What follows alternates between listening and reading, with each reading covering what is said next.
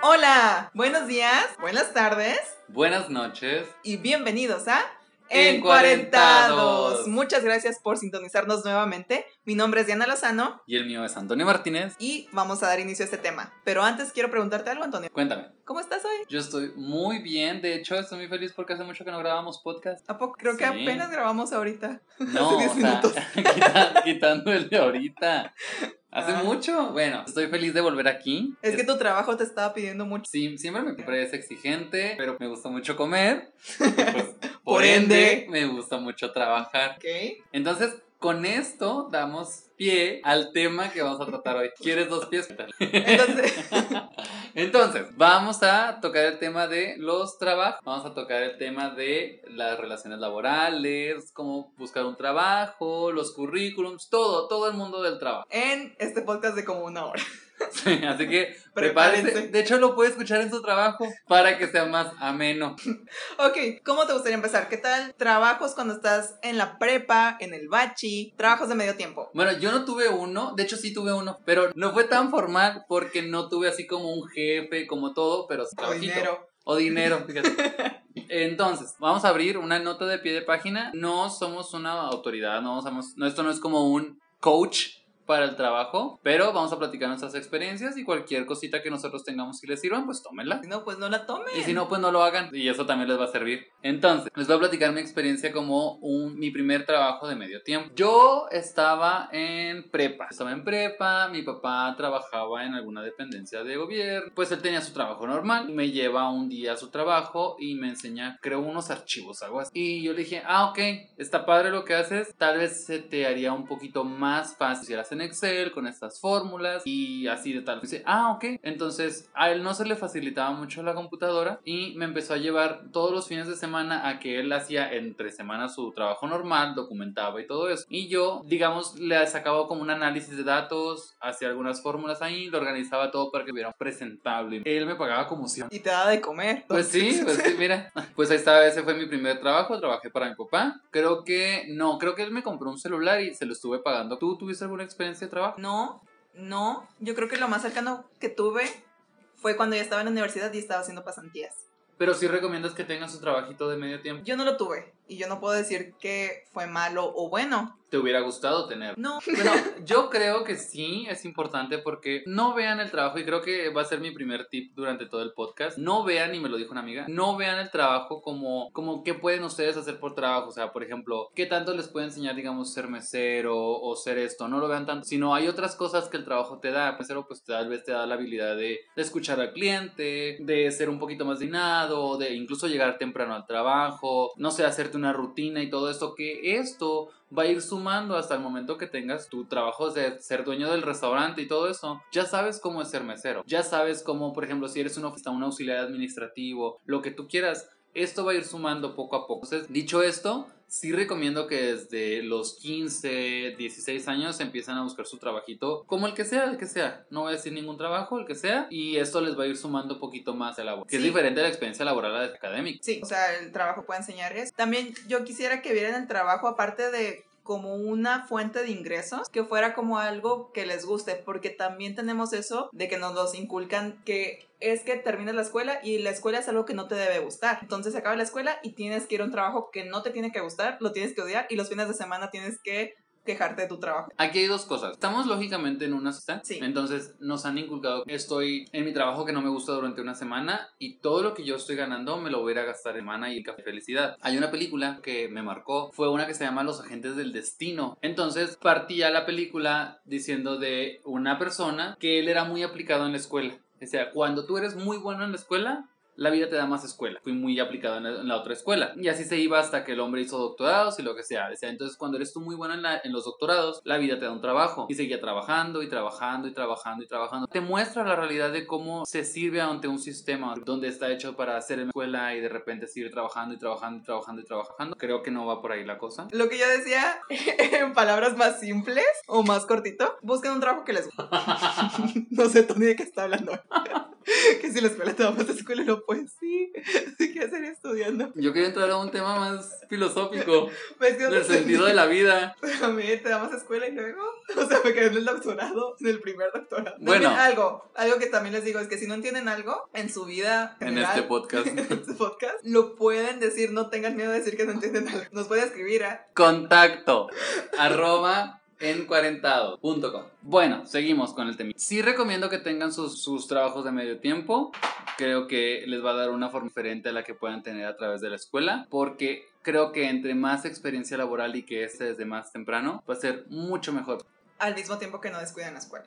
Claro, obviamente. Bueno, estando en este tema de la prepa, de la universidad, entonces pasaba esto de la graduación y mi compañerito no le gustaba este tema porque dice que es lo más triste del mundo, porque ya no vas a tener algo. Claro. bueno, el trabajo es fijo. estamos en esa hablando de la transición, situación. claro, en la transición de escuela a trabajo. Yo me acuerdo que en todas mis graduaciones que he tenido siempre me emocionaba de a ver qué va a venir después, de todo esto. Hablando en mi caso personal, en la universidad, como tres meses antes de salir de la universidad, yo estoy en las pasantías. Cuando va a ser la graduación, me contratan. Y pues ya, ese fue mi primer experiencia laboral. Primero que nada, creo que aquí en México es muy difícil que tú tengas una formación laboral puesto que no te preparan para esto. Todo el mundo piensa que el tener el conocimiento académico te va a dar las herramientas para tener un trabajo.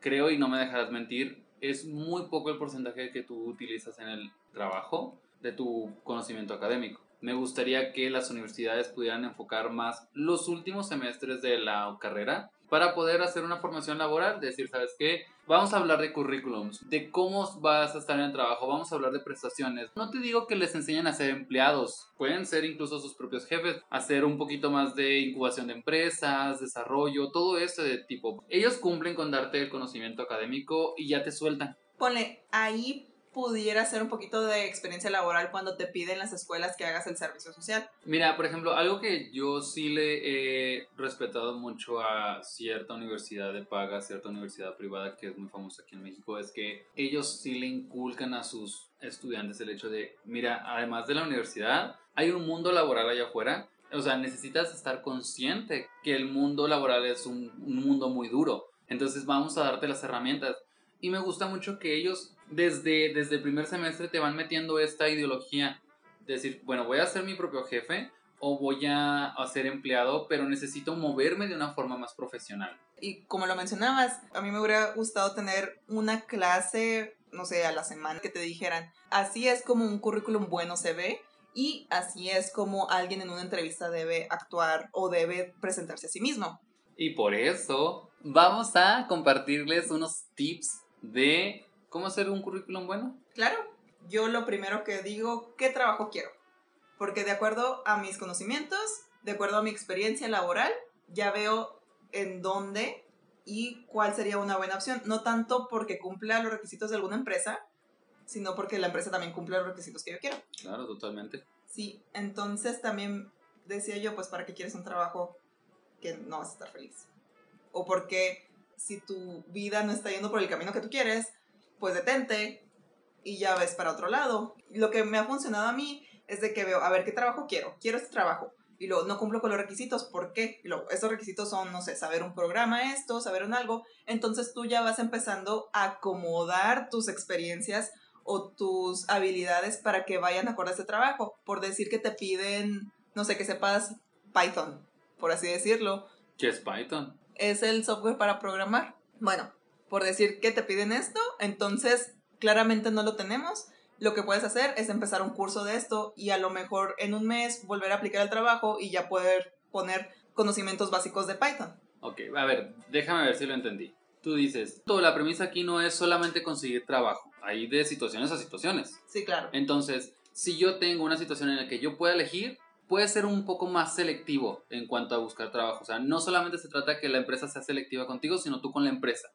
Tienes que ir a ver si tienen la misma misión, visión que tú estás en ese momento buscando para tu vida. Sí, Lo siguiente es que si tú ya tienes una empresa ahí en tu mente, cheques el perfil que ellos buscan y poco a poco pues vayas alcanzando ese perfil. claro. Ok. Ahora te pregunto yo, ¿tú harías el mismo currículum para todas las empresas o ahí vas modificando de, oye, esa empresa le gusta este tipo de personas, entonces le, le hago un currículum especialmente para esto? Era la duda que yo tenía porque uno de mis amigos, si era así, resultó una vez que yo estaba trabajando en mi empresa y buscaban más personas. Entonces le dije, y yo ya tenía su currículum de una vez que lo ayudé a modificarlo para otra empresa. Entonces le digo, pues yo lo puedo mandar. Y me dice, no, no, no, espérate, lo tengo que especializar para eso. Entonces todavía estoy viendo qué tanto podría acomodarse y cuándo ya caería en una falsedad. Yo pensaba, es como tu biografía. Tu biografía es lo que has vivido y no lo puedes cambiar, ni modificar, ni añadirle cosas que no hayan sido para cierto trabajo.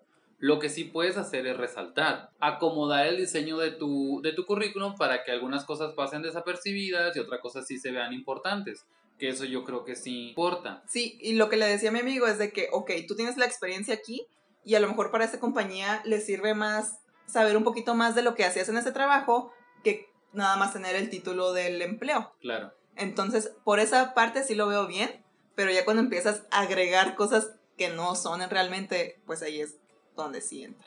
Bueno, tiene razón. Entonces, sí está bien que tropicalicen sus currículum, pero a base de enfatizar, incluso yo por ejemplo, tal vez que pudiera estar mal, yo en mi currículum tengo mis trabajos y todos están súper detallados.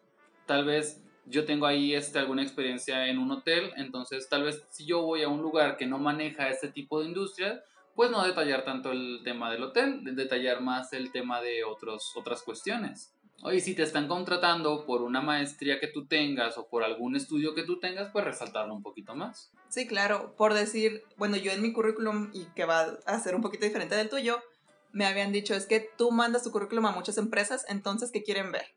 Quieren ver los trabajos que has tenido, la educación. Ah, eso es muy importante. No pongan la educación de preparatoria para abajo.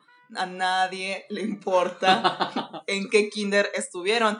Y eso me tocó cuando estaba en uno de mis trabajos anteriores que hacía un poquito de recursos humanos y me tocaba ver currículums de personas que ya estaban por salir de la universidad y tenían kinder, primaria y una historia que ya va para otra cosa. Claro. Entonces, no pongan eso. Lo que yo sí diría es de que traten de que todo quepa en una página. Yo personalmente tengo un currículum de tres páginas. Yo ya lo hubiera tachado tu currículum. es que bueno, yo lo que estaba diciendo, para el trabajo de selección que yo estaba haciendo, un currículum de tres páginas que me dice, ok, está diciéndome su experiencia de cuántos trabajos has tenido, cuatro trabajos que has tenido. ¿Cómo te puede dar tres páginas? Es que mira, déjame les cuento un poquito de cómo es mi currículum. Mi currículum está, imagínense, la primera página está dividida en dos columnas. De este lado tenemos mi foto, mi información personal y creo que tengo ahí algo de, pues, que busco en un trabajo. Pues, ¿por qué? En la columna derecha está mi formación laboral mis trabajos, que son cuatro, y tengo mis dos seis segmentos de educación, que es licenciatura y maestría. Primera página. Segunda página, tengo mis cursos de idioma y tengo mis estudios en cuanto a certificados y diplomados. En la segunda columna del lado izquierdo tengo las habilidades que tengo y alguno que otro software que sé manejar. Hasta ahí, por ejemplo, si tú eres una empresa que tiene más que ver con el área comercial, yo te mando la versión de dos páginas. Que hay en esa tercera página ahora estoy súper. A, lo que voy. Si tú eres un empleador que maneja más el área de derechos humanos, que es mi maestría, en la tercera página vienen mis publicaciones, igualmente en dos columnas. En la columna izquierda vienen los títulos de mis publicaciones que he hecho. De la columna del lado derecho están, pues, alguna formación que está más dirigida al área de derechos humanos algunas premiaciones que he tenido, cosas que no te van a interesar si estás del lado comercial. Esas son mis dos versiones de currículum. Yo creo que en tus currículums, igualmente si está alguien que te está buscando para algo comercial, también debería tener esa tercera página. Sin embargo, creo que sí pudiera estar mejor estructurado para que no estén tres páginas. Sí, claro. O sea, en eso estoy trabajando poco a poco. Pero es que es mucho y entre más hagas, pues ahí está. Yo lo que digo es de que el currículum casi siempre va acompañado de una carta de presentación la carta de presentación puede estar en el mismo correo de que, hola, buenas tardes, soy Antonio Martínez, me interesó este puesto, bla, bla, bla, bla, bla, bla. Entonces, yo lo, por decir mi currículum, que por una de las razones por la que nada más es una hoja, porque tengo trabajo en el que estuve, las fechas y el nombre del trabajo, el nombre del puesto y ya. Entonces, cuando yo aplico a algún trabajo, sí le pongo un poquito más acerca del trabajo que quiero hacer y luego es que bueno, no le pongo es que, le pongo mi trabajo, mi experiencia laboral, mi experiencia académica específicamente en esta área son o van muy acorde en cuanto a este puesto, por eso mismo creo que soy la mejor candidata para este trabajo. ¿Pones la mejor? Claro. pues ¿cómo voy a saber los otros candidatos? Bueno, es que hace poquito, déjenme les cuento mi experiencia. Me tocó que un entrevistador me dijo, dime tres cualidades tuyas. Se las dije. Y me dijo, nomás esas tienes. Y yo, pues que me dijiste tres, o sea, ¿cuántas más quiero? O sea, yo me puedo soltar diciendo cualidades mías. Y entonces fue lo mismo cuando me dijo, dime tres defectos. Yo, lógicamente, porque ya ves que te han metido muchas ideas en cuanto a las entrevistas, si te dicen un defecto, búscalo como algo que sea bueno para la empresa, pero que tú lo puedas ver mal, como es que me obsesiono con el trabajo, es que soy demasiado meticuloso o algo así, ¿no? O sea, y creo que los, las personas que están haciendo entrevistas como que hay otro que le dijeron lo mismo y que viene y me suelta lo mismo aquí. Pues sí. Pero bueno, entonces yo le expliqué de forma más genuina o más honesta cuáles eran mis defectos. Que la otra vez estábamos platicando, ¿te acuerdas? A ver, De que si realmente dijéramos nuestros defectos, digo Sí, que. Soy bien soy, bien, hipócrita. soy bien chismoso. Odio trabajar. bueno, no.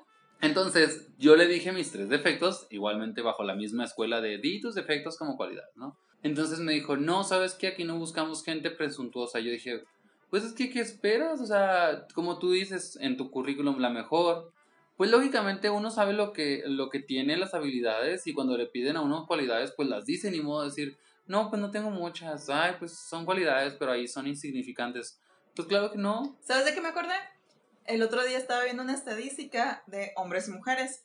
Cómo los hombres pueden ir a aplicar para un trabajo que te piden 10 años de experiencia cuando ellos en realidad tienen dos. Entonces ellos van y aplican y se los dan. Y las mujeres no.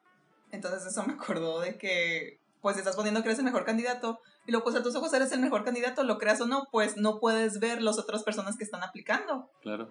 Bueno, te decía del currículum. Sí, Entonces mi currículum es una gran columna en la derecha, una en la izquierda, viene información arriba personal, mi licenciatura, bueno, ahora maestría, vienen los trabajos súper, súper simple, viene también abajo distinciones y del otro lado idiomas, las habilidades y pues ya el contacto y ya. Pues a mí me gusta porque pues es simple, a diferencia de también otros currículums que he visto que en vez de escribir las tres páginas, lo hacen todo en una página con letras súper chiquitas. claro. Y bueno, a lo mejor en otros países se usa. Me tocó mucho en China cuando yo estaba mandando currículums que siempre me pedían la foto, cosa que aquí en Estados Unidos y en México y en esos países de América creo que no es tan común, tampoco en Europa, creo yo.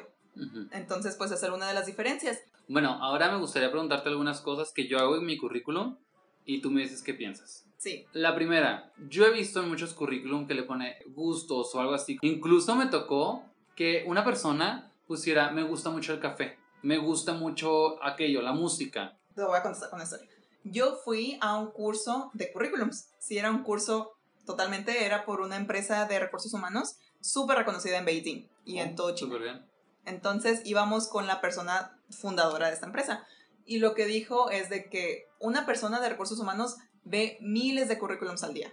Miles. Eh, Bueno, en una situación donde tenga mucho, muchas vacantes, ¿no? Tienes que poner algo que resalte de los otros currículums. Y ella puso el mismo ejemplo del café. A los reclutadores se supone que, o bueno, en este caso, les gusta ver algo más personal que tus trabajos anteriores, educación. En tu caso, pudieran ser las publicaciones. Pero a lo mejor una persona que no cuenta con esto pudiera poner, puedo tomar café todos los días.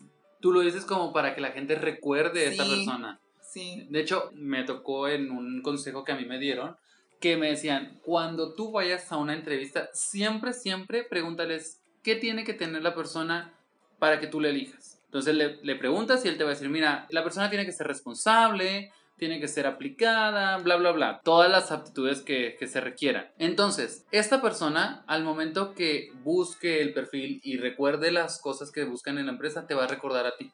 Yo lo puedo poner en algo, en un contexto más amplio. Cuando estás en una entrevista y te preguntan, bueno, ahora tú tienes algunas preguntas, siempre pregunta algo. Siempre. Puede ser, o sea, claro que también todo o sea, en contexto. Sí, yo había visto de que cuántas personas han aplicado para este puesto, cuándo pueden tener una respuesta. Y aquí en México a mí me da un poquito de vergüenza preguntar por salarios, pero sí pregunten por el salario. Mira, esto va de la mano a lo que platicamos ahorita. Seguimos con la ideología que es la empresa la que nos elige y no al revés. Sí, Entonces, en la última donde me dijeron que era una persona muy presuntuosa, yo sí les pregunté, oigan, me estaban contratando para el departamento de compras. No había una persona de compras, yo iba a ser gerente de compras e iba a abrir el departamento, ¿no? Formalmente. Entonces, si les pregunté, ¿cómo se maneja aquí? ¿A quién le daría respuesta? Si tienen, si están manejando un esquema de compras, ¿cuál va a ser? ¿Cuál es mi horario? ¿Cuál va a ser mi salario? Y sí veía que cuando llegábamos al tema de salario le incomodaba o incluso, no me imagino, y ahora que lo comentaste, preguntarles cuándo van a tener una respuesta porque ellos es como un, pues espérate, o sea, tú te esperas a nuestro tiempo y no al revés. Pero bueno, a mí me gusta preguntar eso, porque pues es tu tiempo a fin de cuentas. Entonces, sí hay que hacer un cambio ahí de chip. Tú también eres la persona que los elige a ellos. Tú puedes elegir o no elegirlos a ellos y que ellos lo vean. Sí.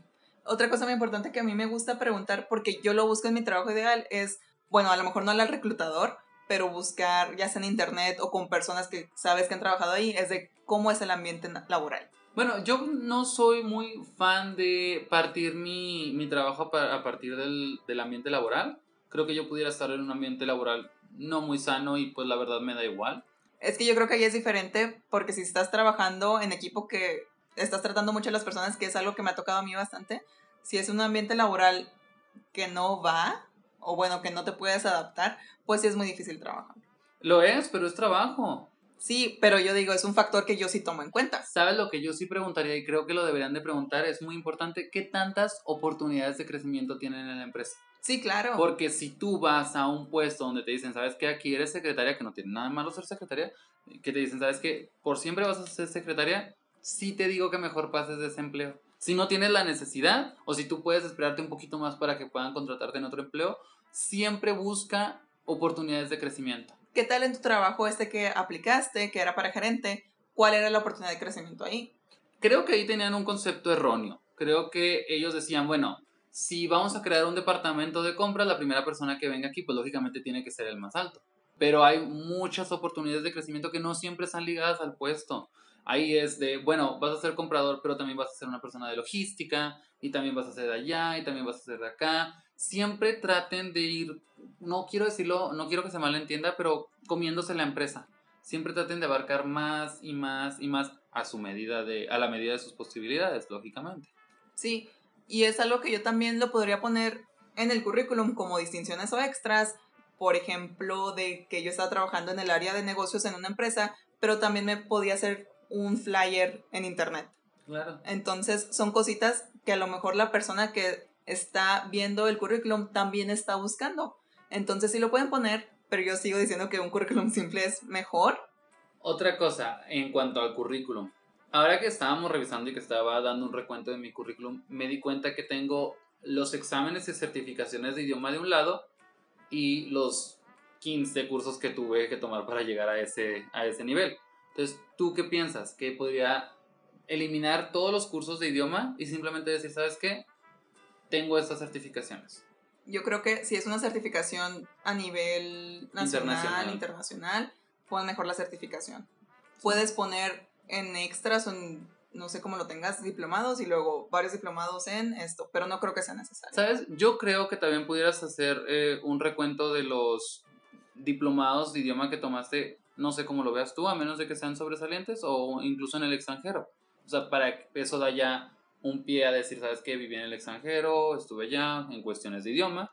Ahí sí tiene más sentido que lo pongas tú, pero yo como alguien que lo estudió aquí en México, no. Y nota, no estamos menospreciando los cursos en México o locales, solamente estamos diciendo que esto va en pro de resumir y de sobresaltar más el currículo. Porque creo que es muy obvio que si tienes un inglés avanzado y no tienes una experiencia en el extranjero, pues lo aprendiste en el lugar en el que estás. Claro.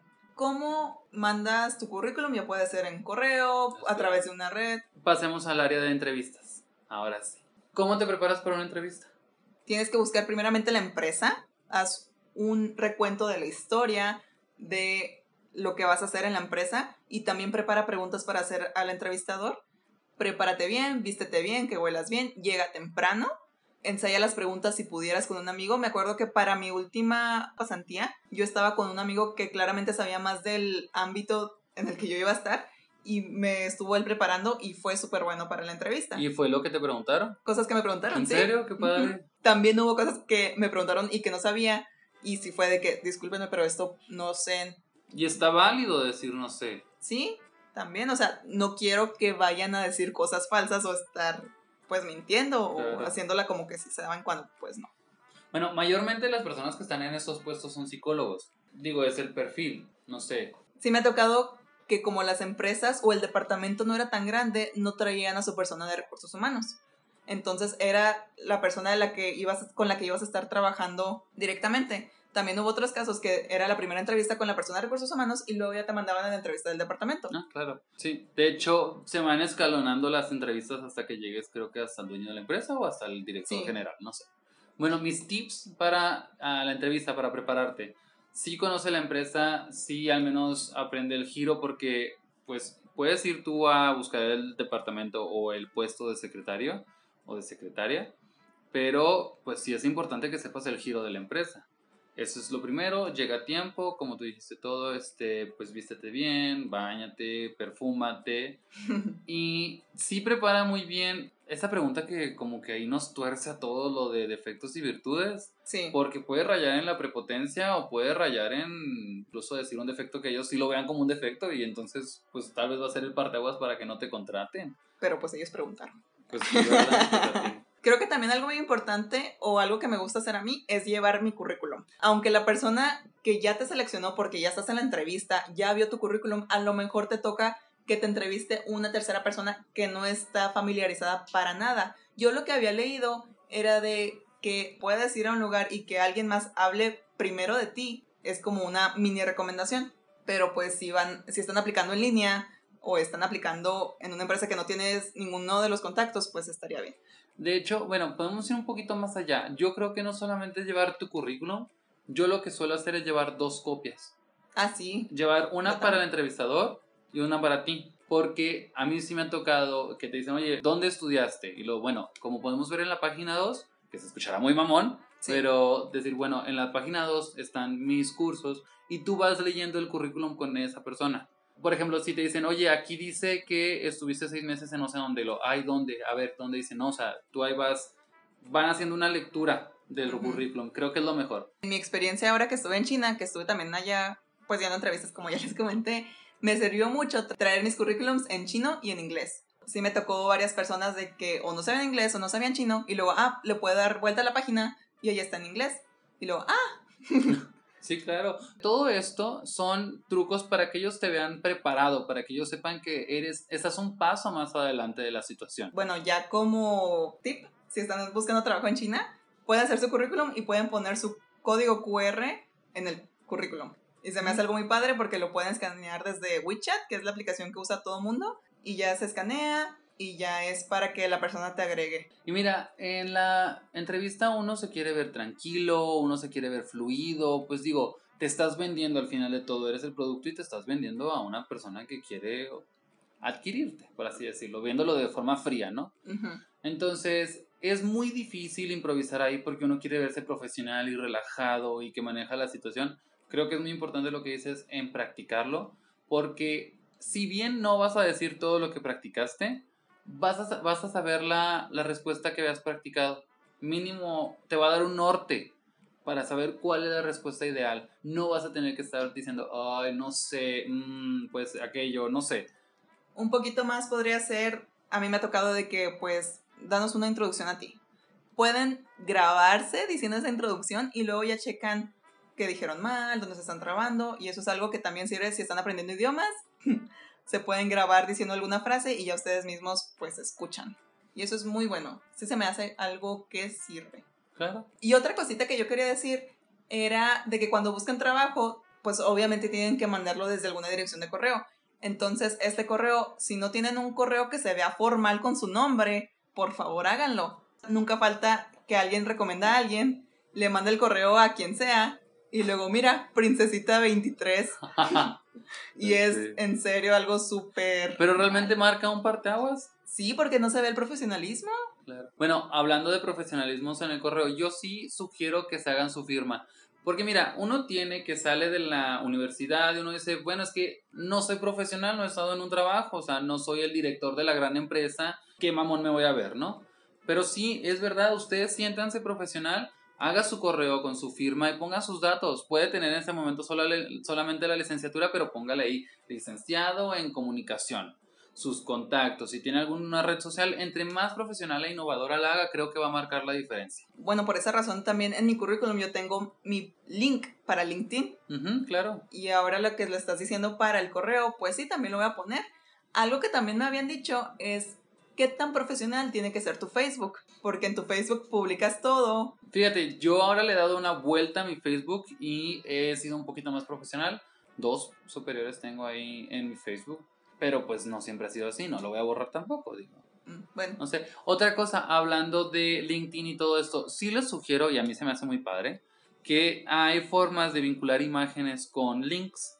Entonces tú tienes tu firma, no tienes que poner el LinkedIn, eh, tal, sino pones el logo de LinkedIn para cuando la gente reciba tu correo, le da clic en la imagen de LinkedIn y te manda tu vínculo. Sí, digo, ah, mira, sabe usar la computadora.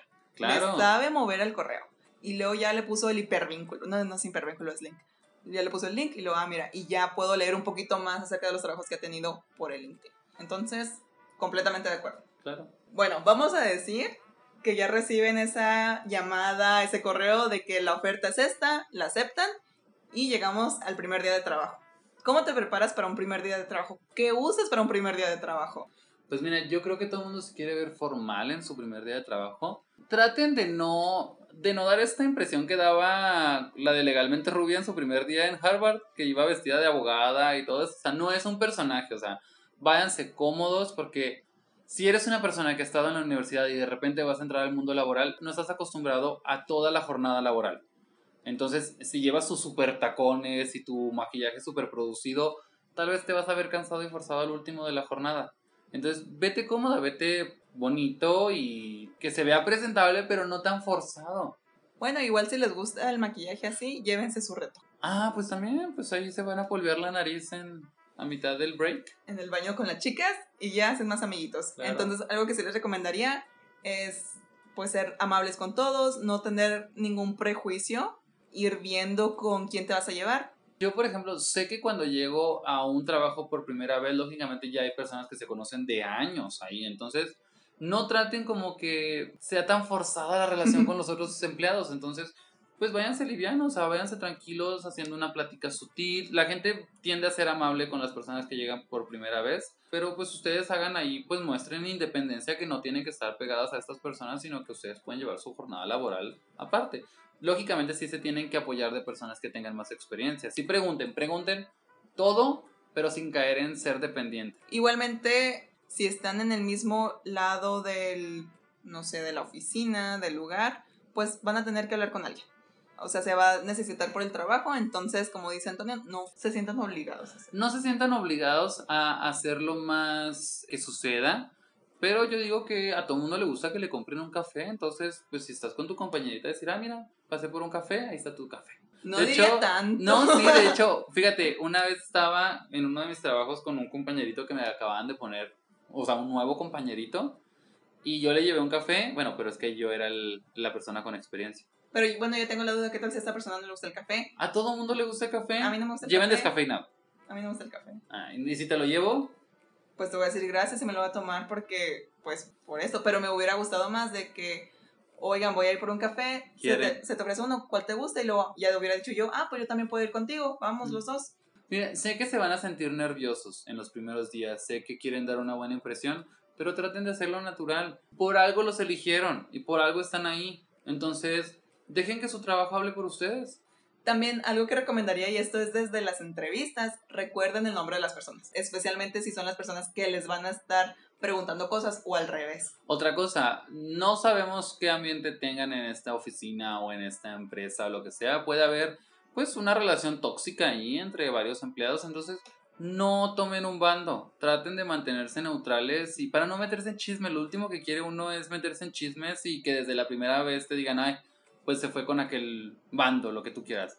Manténganse neutrales, ustedes absorban, escuchen, aprendan, pero no creo que sea el momento para meterse en un chisme. Además, por otra cosa, traten de asistir a los eventos de la empresa, traten de si se van a invitar a comer a los empleados, pues vayan a la comida, que alguna carne asada, que alguna actividad de recreación, vayan. Siempre cuando esto no esté obstruyendo su trabajo. Cuando si, si ustedes ya detectan que si voy a la carne asada, se hace un chisme y luego me van a ver envuelto ahí, pues no vayan. Sí.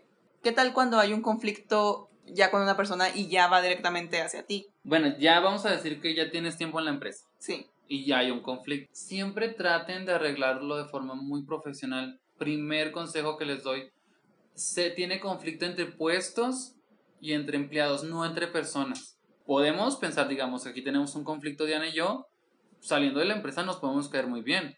Diana a mí me está cayendo mal por algo que ella no está haciendo de su trabajo que me está impactando en el mío. Tienen que concebirlo así. Si Sí. ya Diana lo está viendo de forma personal y se está pasando de mi puesto, de mis obligaciones y se está yendo más al área personal, entonces sí decir, ¿sabes qué? Esto no lo vamos a llevar al plano personal, vamos a poner un alto. Sí, entonces lo mejor es que lo hablen con esta persona.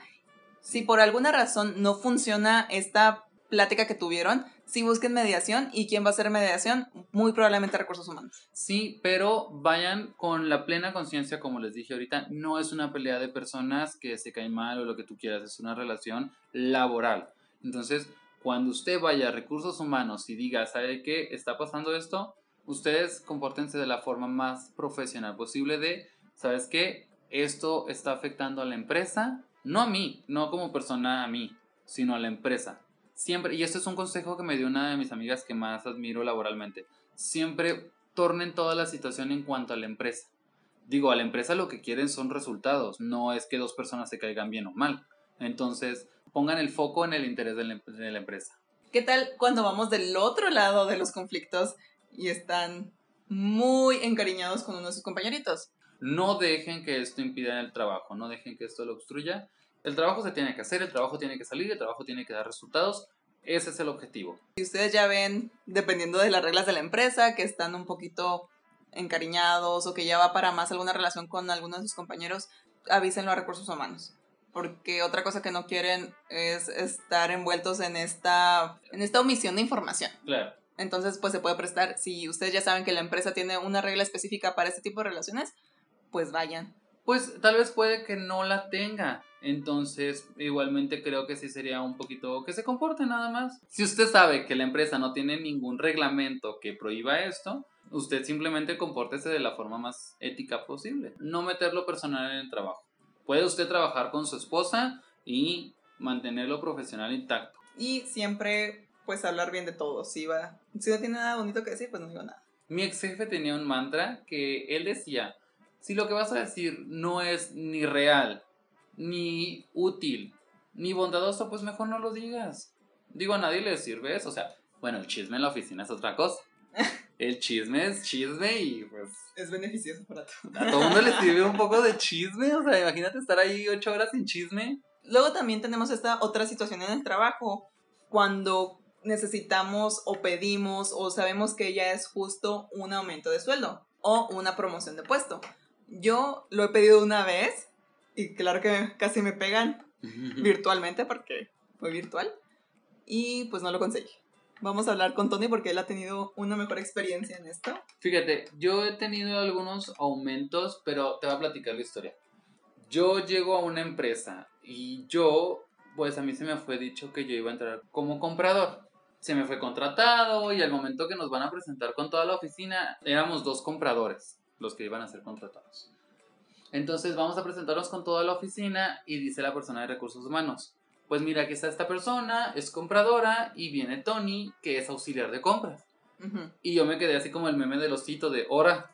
Entonces yo dije, oye, pues yo iba a ser comprador, pero en ese momento pues ya era auxiliar de compras. Ujú. Yo dije, está bien, mira, yo vengo de un lugar donde no tengo mucha experiencia en cuanto a compras, quiero ganarme la experiencia, yo estaba ahí por la experiencia. Entonces yo llego al departamento de compras como auxiliar, ahora que ya lo supe, y pues llevo mi trabajo normal. Cabe aclarar que éramos jefe de compras con la compradora ahora contratada y pues auxiliar yo, ¿no?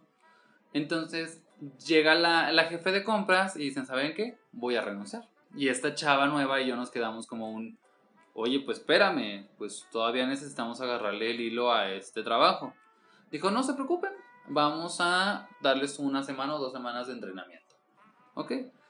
El departamento se divide en dos partes. A mí me dieron el 50% de conocimiento. A mi jefa en ese entonces, que ahora iba a ser, le dieron el 50% de conocimiento. Pasan los días y me acuerdo que era un 14 de febrero. Me acuerdo muy bien que me dijo esta persona que ahora era mi jefa. Me dice, oye, me veo mal si renuncio hoy. Y yo dije, pues claro, o sea, ¿cómo crees que no? En pleno 14 de febrero. Y luego me dice, es que yo nomás vengo hasta la comida. Cabe aclarar que esta persona, ella tenía como 4 o 5 años de experiencia en compras y yo no tenía ni uno en ese entonces. Y dijeron, ¿sabes qué? Pues sí, esta persona ya no va a venir a partir de la hora de comida. Y dije, ¿qué voy a hacer con todo este departamento para mí? O sea, una persona que no tiene ni siquiera un año de compras. Pues claro que me tuve que chutar todo el departamento de compras. Todavía pasaron varios meses así, contrataron a una persona y esa persona ganaba más que yo. Yo que me había chutado mis meses solo. Bueno, mi mes, creo. Pero esta persona tenía más experiencia. Sí, tenía más experiencia. Todavía llegué con la de recursos humanos y le dije, oye, este, pues yo quiero más dinero, o sea, estoy haciendo más. Y me dijeron, ¿sabes qué? Sí, de hecho, estábamos, considerarte, estábamos considerando que te pasaran a jefe de compras, pero te falta colmillo. Entonces, no. Y yo dije, bueno, está bien, tengo que tener experiencia. Pasó el tiempo y pasó el tiempo, esta persona ganaba más que yo, esa persona que es mi amiga y no tengo ningún reparo a decirlo, los dos sabemos la situación. Entonces, ella ganaba más que yo, yo no ganaba tanto, y yo dije, no, ¿sabes qué? Pues ya. Pero yo lo que me esperé es que en todos los trabajos hay un contrato de tres meses, uno de prueba, por así decirlo. Ya iba a llegar el tiempo de expiración de mi contrato de prueba y yo sí le escribí a mi jefe y fíjate otra cosa, yo le hablé con la persona de recursos humanos y le dije, oye, ya se va a expirar mi contrato, pues vamos a renovarlo, pero con un aumento. Y ella dijo, ay, se me hace que no va a poder, es que no sé qué, no sé cuánto, y así me la hacía de, de agua, así como se dice. Y ahí pasaban los, las semanas, no los meses, las semanas, y no, como que no quería. Entonces lo que hice yo, no sé qué tanto les funciona a ustedes, yo sí le escribí a mi jefe, que es el dueño de la empresa, le escribí y le dije, oye, ya se va a renovar y pues necesitamos aclarar la situación de mi sueldo. Entonces, que sí va a ser un determinante para mí para seguir o no en esta empresa. Y fue como se obtuvo el primer sueldo. Cabe mencionar que en ese correo no fue un oye. No, claro que no. Ajá. Entonces, es como un puntito que podemos mencionar de que si están escribiendo un correo, se necesita una formalidad. Buenos días, el saludo, el motivo del correo y luego, gracias por su atención, espero tu respuesta, atentamente o lo que sea. Sí, un tip, siempre sean lo más formal en los correos y aquí, independientemente si le estás escribiendo a tu jefe o a tu subordinado, porque siempre se puede usar este correo para otra cosa.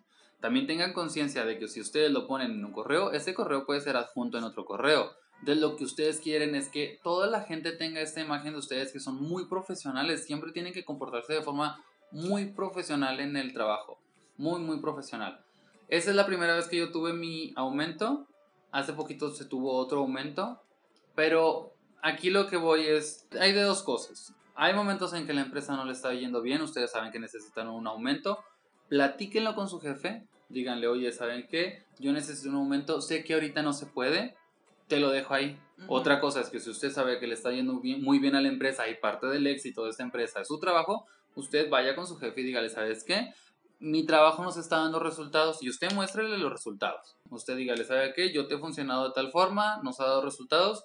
Yo sí creo que necesito una retribución. Que la retribución no simplemente es monetaria. Usted pida capacitaciones, prestaciones, incluso lo que sea. O sea, hay otras formas de tener un aumentito ahí negociando. Negociando, todo es negociar. Muy bien. Y luego otra cosa es, ¿cuándo creemos que es tiempo de dejar un trabajo? Todo el mundo piensa que dejar un trabajo es algo negativo. Todo el mundo creemos que eh, se tiene que terminar una relación laboral de forma negativa, que es por un chisme, porque te corrieron, por lo que tú quieras. Incluso cuando tú vas con tu otro contratista o con tu otra persona que te va a emplear, si dicen, oye, ¿por qué terminaste? Porque lo vemos mal. Yo creo que todos los trabajos tienen su tope por el hecho de la misma naturaleza de las empresas. Llega un tope donde la, empresa no ha crecido tanto, entonces tú no puedes crecer más que la empresa, obviamente trabajas para la empresa. Entonces sí creo que se tiene que detectar qué es lo que tú quieres, hasta dónde quieres llegar y qué tanto de tu crecimiento va a ser dentro de esta empresa. Porque va a llegar el momento en que tú dices, ¿sabes qué? Yo ya llegué hasta aquí, ya no puedo aprender más, De hecho, alguna vez yo se lo dije a uno de mis empleadores, le dije, ¿sabes qué? Yo en el trabajo en el que estoy hago las cosas bien y cada vez las hago más rápido, eso sí, pero yo ya no estoy aprendiendo nada.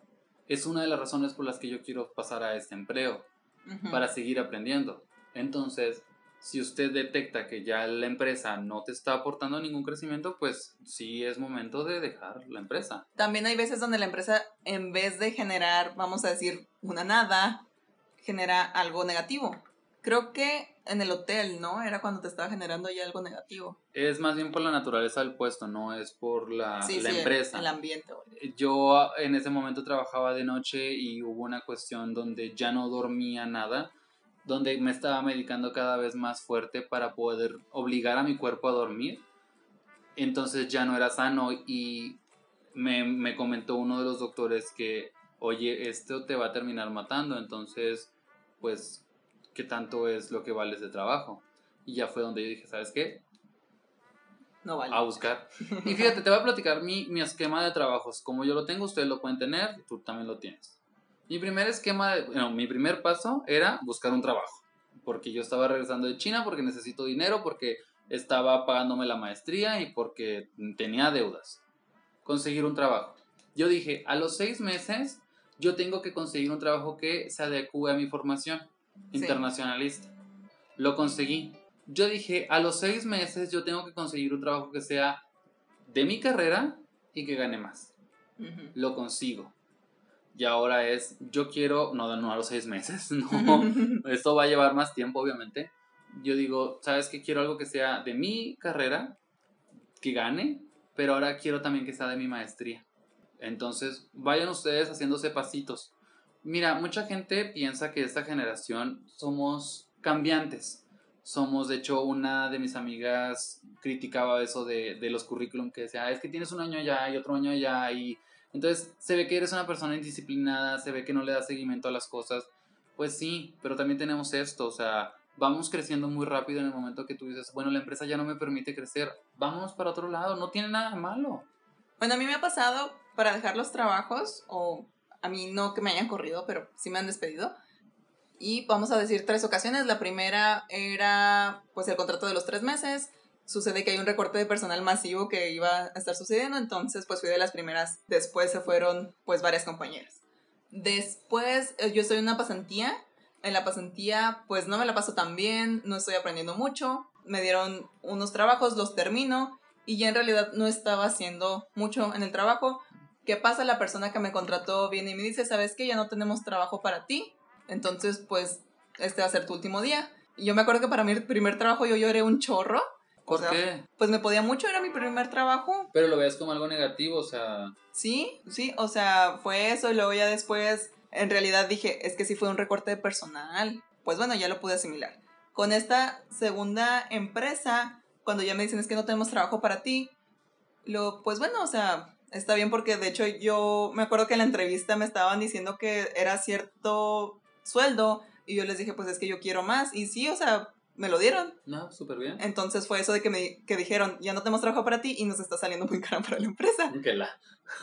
Pero yo al final cuando me dijeron eso, yo estaba súper feliz de que ya por fin, no, o sea, no terminó mal con la empresa. De hecho, todavía hablo con esos compañeritos y súper bien. La tercera vez que me despidieron fue porque creo que sí hubo diferencias entre el jefe y pues yo. Entonces creo que hubo más allá de lo que yo podía hacer y fue así como quedó todo. Y ahorita yo puedo hablar bien con todas las personas del trabajo. Claro, pero aún así, y es otro tip que yo les quiero dar, cuando vayan a dejar una empresa, siempre dejen la mejor imagen que puedan tener. Siempre, incluso cuando llegue a ser un tema personal, como desde el principio les dije, véanlo de es algo laboral, no es algo personal, que esto no trascienda al área personal. Tuvimos una diferencia en cuanto a, los labores, pero eso se queda aquí en la empresa y lejos de allá puedo saludar a todo el mundo aquí, como tú lo dices. Sí. Sí, totalmente. y también quedó como decir la oferta para otras cosas en el futuro. Y pues eso es mi experiencia. Igualmente en otros trabajos que han sido de seis meses y yo ya me ofrecían el trabajo y ya no lo quise. Y también, ah, una vez renuncié. ¿En serio? Sí, para cuando era también auxiliar de compras y me dieron la beca para China, pues renuncié.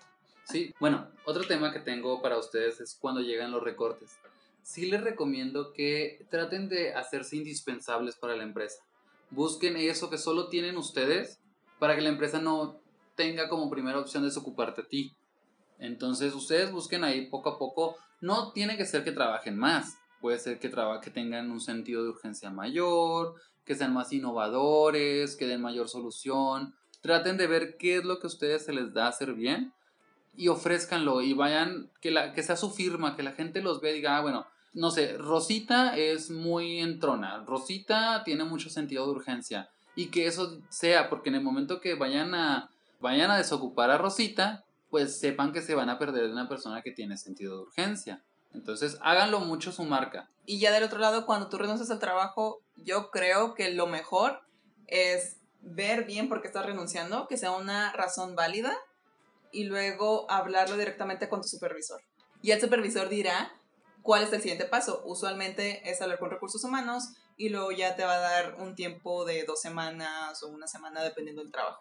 Sí, también, lógicamente no dejen que la renuncia sea motivada por una cuestión personal o emotiva, porque puede ser por cuestiones personales, que no les mueva el coraje, el éxtasis o lo que sea, ¿no? O sea, porque también a veces nos emocionamos con otras ofertas de trabajo y dicen, ya, voy a renunciar a la que tengo sí considérenlo y si lo, ya lo meditaron bien, ya lo consideraron y es un sí definitivo, sí traten de hacerlo y sobre todo agradezcan a su empresa porque en su momento que necesitaban empleo les dieron empleo y sobre todo por todo el tiempo les dieron la oportunidad de crecer, les dio algo, les aportó algo, como les he dicho, es todo, todos los departamentos y todos los, todos los trabajos suman. Muy bien. Bueno, entonces Diana, sé que ahorita estás en un proceso de búsqueda de trabajo. En realidad yo ahorita no tengo un trabajo formal, tengo trabajos que son de medio tiempo. Claro. Entonces, pues así, desempleada, desempleada, no. bueno, pero ¿qué buscas ahorita en cuanto al empleo? Busco un trabajo que se acomode a mi formación académica, que sea algo que me guste, que sea algo en, en Beijing. Ahorita estoy buscando en Beijing. Bueno, de mi parte, ahorita creo que estoy muy a gusto con el trabajo y lo puedo decir orgullosamente, es el mejor trabajo que he tenido me gusta, creo que sobre todo valoran mucho lo que soy, lo que ofrezco y sobre todo porque me dan mucho pie a que yo sea un poquito más independiente.